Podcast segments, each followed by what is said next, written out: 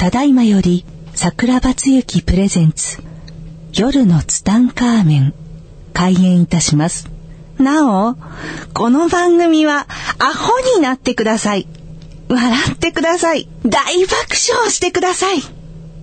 アホと素直と行動力が世界を救う夜のツタンカーメン開演です。はい、皆さんこんばんは。こんばんは。今週もやってまいりました。夜の、夜の、夜のツタンカーメンお出ましだ。君のハートをロックオン。75億年に一人の一代、桜庭つゆきと、アシスタントのギャオでございます 今週もよろしくお願いします。ロックオンされてるよみんな大丈夫？全国の桜庭つゆきファンがロックオンされてるあのー、本当にね恥ずかしくなかったですか？大丈夫ですか？うん。いや、っていうか本当にね、どこ行っても、はい歌、最近なんで歌わないんですかってすごく言われるんですよ。あのね数回しか歌ってない数回しか歌ってないけども、インパクトが強すぎたみたいいやで。今日衝撃ですよ 本当ですか？まあなんかガッチャマン歌いたい気分ロックの。オンロックオンですよ。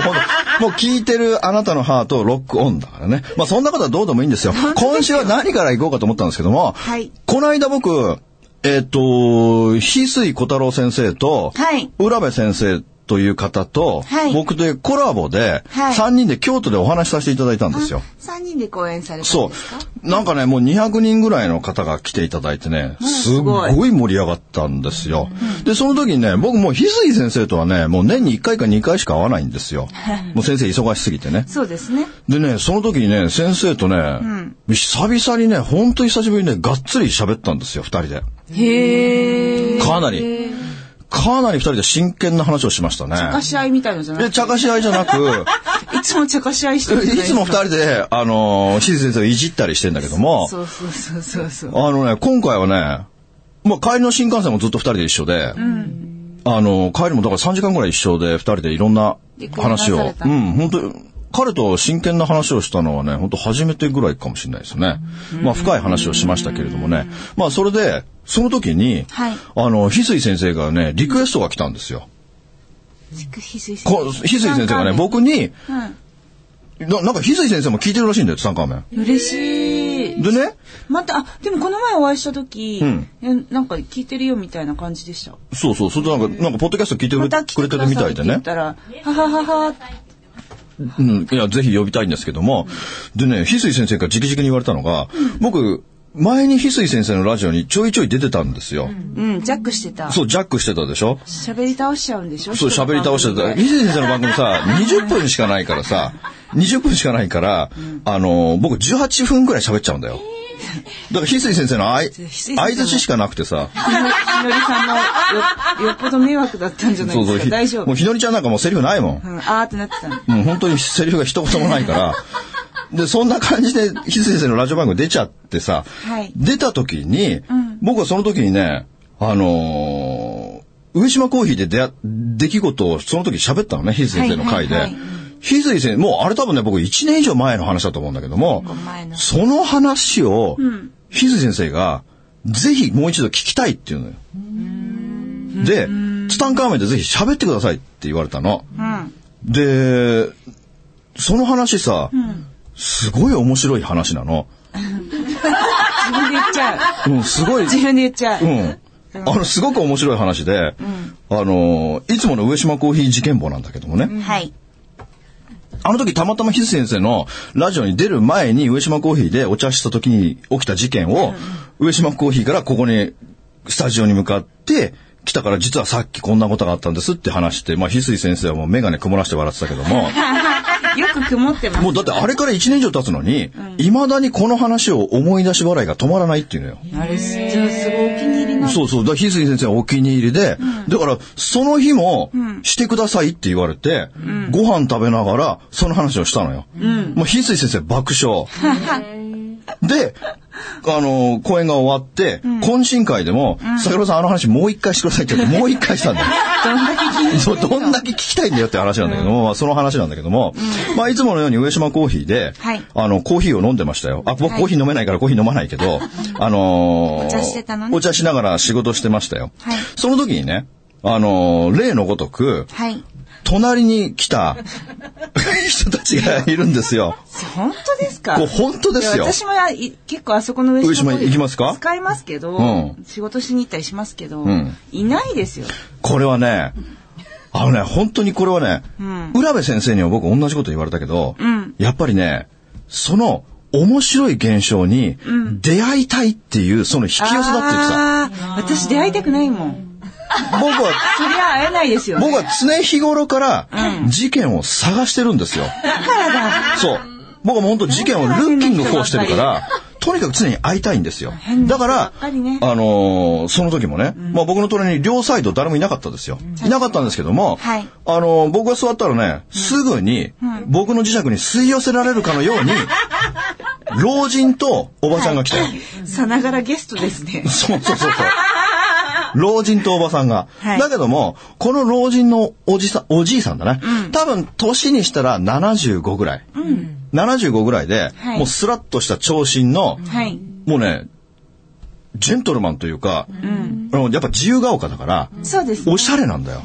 おじいさんでも、いるじゃない？うんおしゃれな方おしおじいさんでも、はいなんかこう、内田裕也みたいなさ、なんかジーパンが、あの、ほらもう、ダメージジーンズを履いて、あーロックな感じ。そう、ロックな感じで。で、あのーセッターをは履いて、で、なんかね、アロハうちの大家さん？そう。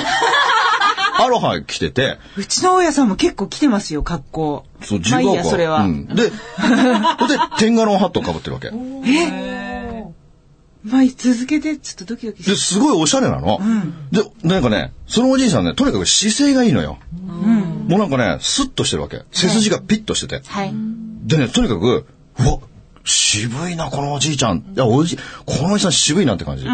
で、まあ、年は75ぐらいかなっていう感じなんだけども、で、おばさんは、まあ、年にしたら、まあ、僕と同い年ぐらいかな、の、おばさんが前に座って、はい。で、まあ、そのおばさんは、そのおじいさんのことを先生って呼ぶわけよ。まあ、本当になんか、なんかの先生なんだろうね。なんかの先生っていう感じで、で、このね、おじいさん、はい。名前わかんないから先生だけども、で、その女の人の名前僕はもう忘れちゃったんだけど、まあ、ここはもう香織さんとしましょう。うんその、そのおばさんが吉村香織っていう名前でね。私じゃないですか。でも渋い、声がね、おじいさん渋いんですよ。はい。なんかね、こう、中尾明みたいな感じなのよ。なんかさ、もうなんていうのかもうスッとして。あの、ねじりネクタイはしてないんだけどさ。なんていうの、ねじりマフラーみたいなね。中尾巻きね中尾巻きしてるわけじゃないんだけども、はい声が渋くてね。で、香織さんみたいな感じでね。ロックオンみたいな。か、香織さん。香織さん。今夜もコマネチですか？みたいな、なんかそんな感じで。今夜も、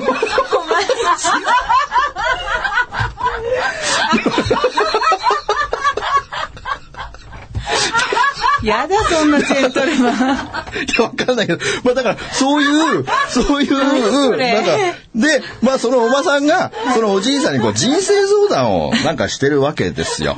なんかいろいろなことつぼにはまってますね。早く立ち直ってくださいね。もう次行今夜もきますから。コマネチです。何の話でしょうみたいなね。だから、ない、ない、まあいいいいですよコマネチは忘れましょうはいこの際忘れましょう。おばさんがいろいろ人生相談してる中でね。うん人生にしてるのね先生に人生相談してる中で、何言ってんのか、あんま聞き取れないんですよ。おこあの、香織さんの声おばさんの方はが、香織さんの声が結構小さいんですよ。なんかか細い声でよく聞き取れないんだけども、まあ何か先生にこう質問するわけですよ。はいでもね、このおじいさんが、うん。すごく面白くて、うん香織さんが何か質問するでしょ、はい何か質問した時に、答える時に必ず、ふむっていうね。ふむふむ。まあふむふむ。なかなか、ふむふむっていう人会ったことないでしょ、なかなか。鈴木神そう。まあ、鈴木さんは言うけども、あの人ぐらいだよ、ふむふむ言うの。そうですね。なかなか日常生活の中で、ふむっていう人いないんだよ。だってこのふむっていうのは漫画の中のセリフであって、人が口から発する言葉ではないんだよ。日常生活の中にあの75億人の人がいる中で、神鈴木正幸しか、ふむふむって言わないんだよ。確かに、あの、神しか言ってるだからそのおじいさんと僕は二人目ですよ。ふむふむっていうの。だから何か香織さんが聞くたびに、ふむふむって言って、それからそのおじいさんのこう見解をこう、中尾明風に喋っていくわけ。渋い声でね。あ、そのおじいさんはね、こう見た目からするとね、あの、マイク・マキみたいな感じですよ。あの、マキ・クロードのお父さんみたいな、渋いでしょ、マイク・マキってほら、渋いんですよ。あ、そう、マイク・マキって言えばさ、あの人大家族なの知ってる？知らない、クロードしか知らない。お何が面白いの？マイク・マキって超大家族で。マイク、ちょっとマイク、マイマイク・マキ話していい？マイク・マキってさ、あの人さ、あの人、結婚と離婚、あ結婚と離婚と再婚を繰り返して、あのね、子供が5人いるんだよ。子供5人いるけど、孫が16人だよ。すごーい。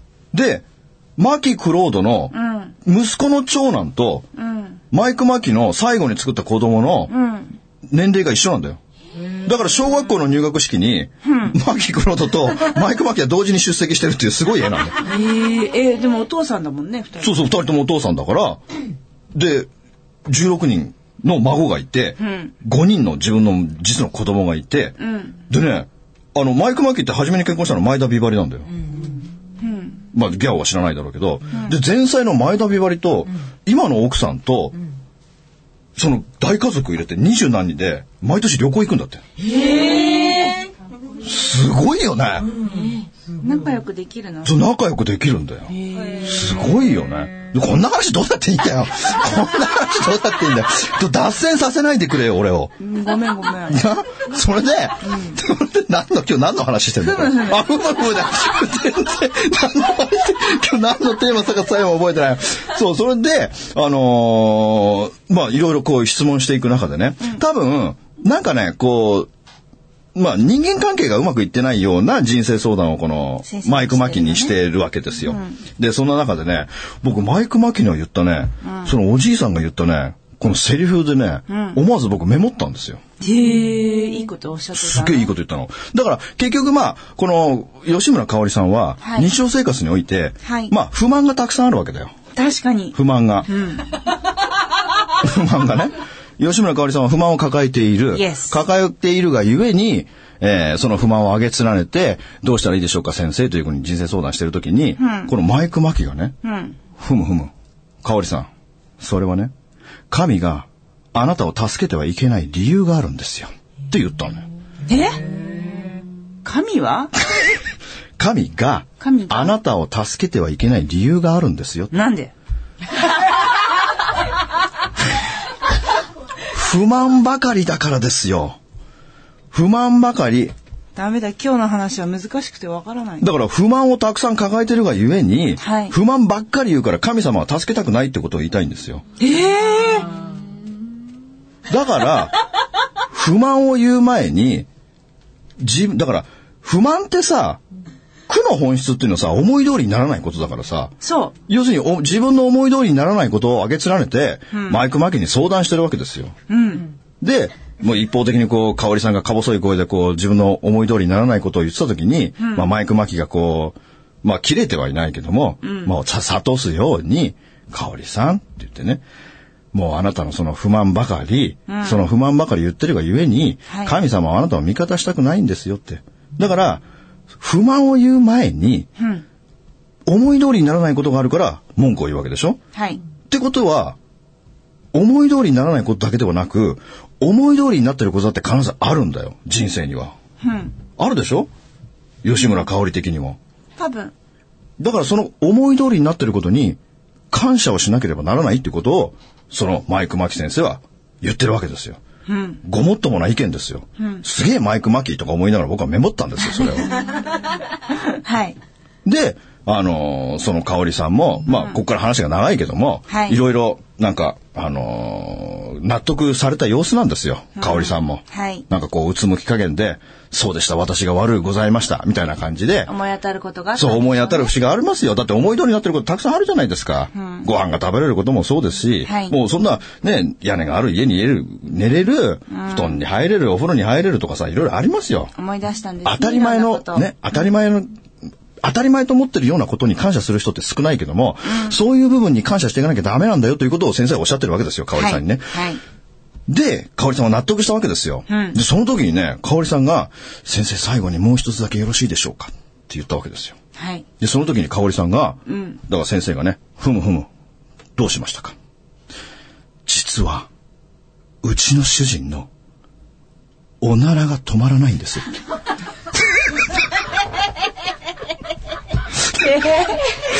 おならが止まらないうちの、うちの主人の、おならが止まらないんですけど、どうしたらよろしいんでしょうかっていうわけよ、マイク・マキ先生に。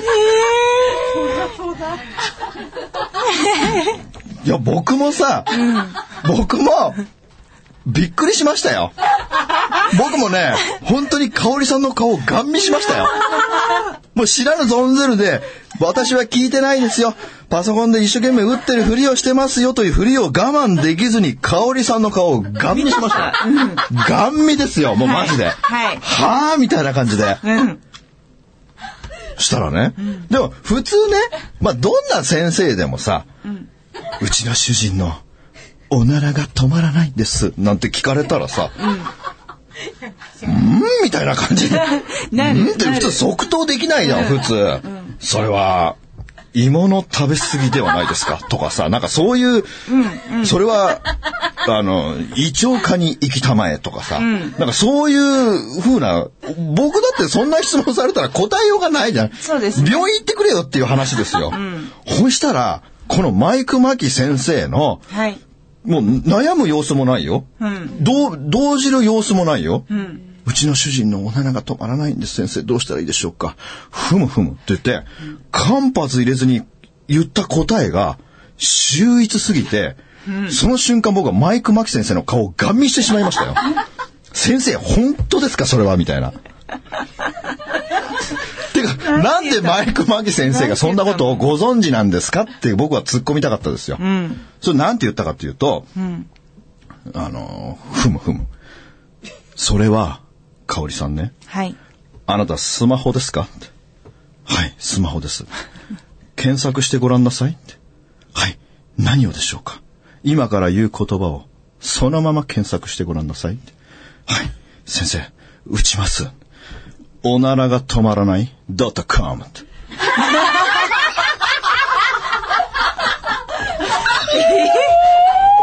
おならが止まらない .com っていうサイトがあるんだよ。嘘それで嘘と思うでしょ？思う嘘と思って、僕その場ですぐにパソコンでおならが止まらない .com って検索したら、本当にあったんだよ。でも、これ収録前に検索したら、なかった。だからこれもう1年以上前の話だから、もうなくなってたおならが止まらない .com。あったの？うん。本当にあったの。でも収録前に見たらもうなくなってた。おならが止まらないない .com。ないない。だから僕はその答えに、ものすごくびっくりしたんですよ。だから先生がなんでそんなことをしてるのか。確かに。だって不思議でしょ、んスラッと出るんだよ、スラッと。うん。あったんですか？いや、こう本当にね、もうびっ僕は本当にこの先生に突っ込みたかったんですよ。なんで先生はそれを知ってるんですかっていうのと、それがスラッと出てくるってことは、実は先生もおならが止まらないんじゃないんですかって。確かに、それがないと調べない、調べないでしょ、だからマイク・マキ先生は調べてごらんなさい。そのどなあの多分ね、帰国子女かなんかだね。ドットコムがね、もうカビラ J みたいにうまかったもん。ドットカムみたいな。だから、カオリさん調べてごらんなさい。おならが止まらないドットカムした瞬間に、あ、あ、ありました？やり直す .com おならが止まらない。ああ。いや、でも僕、おならが止まらない .com で検索したら出てきたんですけどね。だから、マイク・マキ先生がね、はいだからその、おならが調べてみなさい、おならが止まらない .com って言った瞬間に、判決上げてブリってしたの。今のは作ったよ。あ、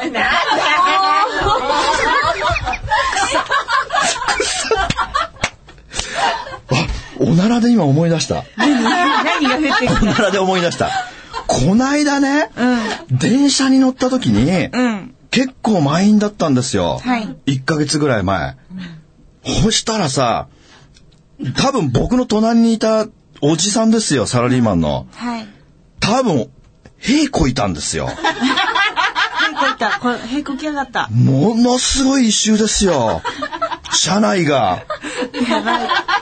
これでさ、それで、僕より先に、周りにいた、この、OL な方たちが気づ気がついて、くさくさくさとか言う、ざわついたの？ざわついてんですよ。ざわついた時に、んそのおじさんの横に僕がいるでしょ、うん。だから、僕の顔を見るんですよ。こいつしたなと。OL さんたちが。こいつ。そう。それでさ、僕の横にいたおじさんの顔をチラって見たら、もう確実に知らんぷりしてんの。絶対こいつだと思って。でも、OL の人たちはさ、俺の顔見てるからさ、もうしょうがないからさ、俺もさ、鼻押さえて、くっせーとか、くっせーとか言って。俺じゃねえアピール俺じゃねえアピールをしたんだ。あれすごい悔しいよ。冤罪ですよ、冤罪。あれ。悔しいよ。うん。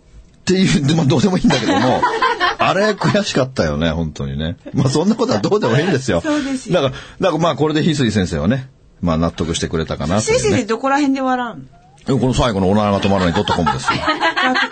そう、ドットコムでいつも先生は、もうメガネが曇るほど笑ってもらうっていう、えー、翡翠先生が一番好きなネタだったんですね。ネタなんですね。で、もう最後に、あのーもうこれから寒くなってきましたので、はいえー皆さんにね、耳寄りな情報を、あ、えーお伝えしておきたいなと。ね、たですよ。おならで終わるかと思って。おならで、おならで終わると思ったでしょ？そう、びっくりした。いや、今日はね、ちょっと奥さんにね、はい耳寄りな情報をお伝えしますよ。はい、奥様。師匠がですね、はいえー私にいいものを授けてくれましたよ。何をさそれが何かというと、はい。クエン酸ですよ。クエン酸。クエン酸。クエン酸、いいですね。し知ってますか？クエン酸何か。もういろんなところで安く売ってますけども、中に入ってるのは聞きますよね。飲み物とかね。そうそうそう。これで、あのーサンピスっていう会社でね、クエン酸を出してるんですよ。サンピス。はい。サンピスって会社会社があって、検索すると出てきますから、ぜひそこでね、クエン酸を買って、このクエン酸をね、常に、あの、水とか飲み物に、はい。まああんまり入れなくていいですよ。うん。あんまり入れたってもうおしっことして出ちゃいますから、あー、そっか。あの、こまめにこまめに摂取してほしいんですよ。でね、これを、だってこれめちゃくちゃ安いんですよ。あの、85g 入ってるんですよ、一袋。はいまあこれで280円ですから。だからこれを、なんか、あのー100均とかで売ってるボトルに入れて、はいなんか飲み物とかにね、シュッシュシュッシュ適当に入れてほしいんですよ。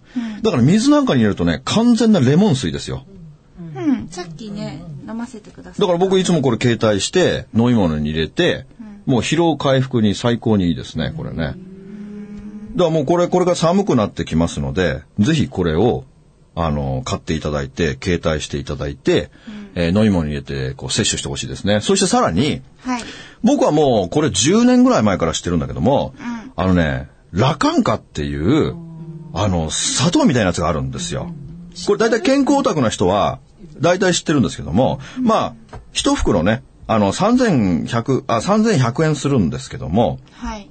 あの、これがね、ラカンカ。これね、すごくいいんですよ。で、このラカンカに、このクエン酸を入れて飲むと、めちゃくちゃ美味しいんですよ。で、このラカンカってね、あの、糖尿病の人でもいいんですよ、この砂糖。あー、なるほど。これ、糖尿病の人ってね、もう、なんか名前忘れちゃったけど、なんとかっていう数値が絶対下がらないんだって、日常生活の中で。だけど、このラカンカを、一袋 500g 入ってるんだけども、これを1週間で飲み切るんだって、500g を。はい。だから1ヶ月に4袋。これ4袋やってたらね、その数値がね、絶対に下がらないっていう数値が下がったんだって。これ実際に下がった人がね、教えてくれたんですよ。まあ僕10年ぐらい前からずっとこれ飲んでましたけれども、まあ美味しいんですよ、これとにかく。でね、これね、喉にめちゃくちゃいいんですよ。喉にいいの？喉に、このラカンカめちゃくちゃ喉にいいんですよ。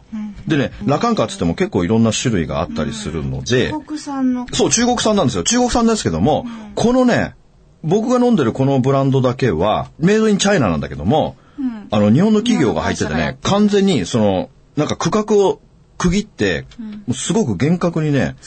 あの、作ってるんだって。だから、メイドインチャイナでもこれは大丈夫ですよっていうふうにね。えー、まあ、これすごく有名なんで、まあ、ラカンカ工房っていうね、ラカンカ下流ってやつですね。ラカンカ工房の、ラカンカ下流。甘くて美味しいというね。まあ、500g の。あできただからこれ、楽天とかで安いとこだったら2700、800円で売ってんじゃないのかな。なんか今2500円ぐらいの出てきました、あ、あったでしょ？だからこれを喉にめちゃくちゃいいんですよ。だからこれを、あの、まあ、会社から帰ってきた時とか、あの、うがいした後にこれで、まあ、クエン酸を入れて飲んでみるというね。これでもうこの冬はですね、もう風邪ひかずで、いいんじゃないですかねあ。喉飴もある。あ、喉飴もありますよ。このラカンカで作ったねラ。カンカも喉飴。はい。これめちゃくちゃいいんですよ。もう糖尿病の人でも安心して飲める砂糖。砂糖じゃないんだけどもね。まあ甘くて美味しいんですよ。あとクエン酸本当いいですよ。クエン酸ぜひ。サンピスのクエン酸。サンピスのクエン酸とラカンカ工房のはい。だからこれラカンカ下流。85g 入ってて、ホームページ、サンピスって検索すると、うん、出てきますね。出てくるでしょ？うん。だからその会社で、あの、ぜひもう買って飲んでいただきたいですね。電話がかかってきちゃう。あ、電話かかってきますよね。あ、電話かけるときにね、必ずね、ツタンカーメン聞きましたって言ってほしいんだよね。あ、言った方がいいの？言った方がいいですよ。夜のツタンカーメンってなんだってなるの？また。そうなりますよ。だからもうこのサンピスの会社は、もうこのツタンカーメン、もう様々になって、サンピスの社長が、このクエン酸についてのうんちくを語りにゲストで来るっていう。いいですね。いいですよ。だって本当にいいんですよ、クエン酸。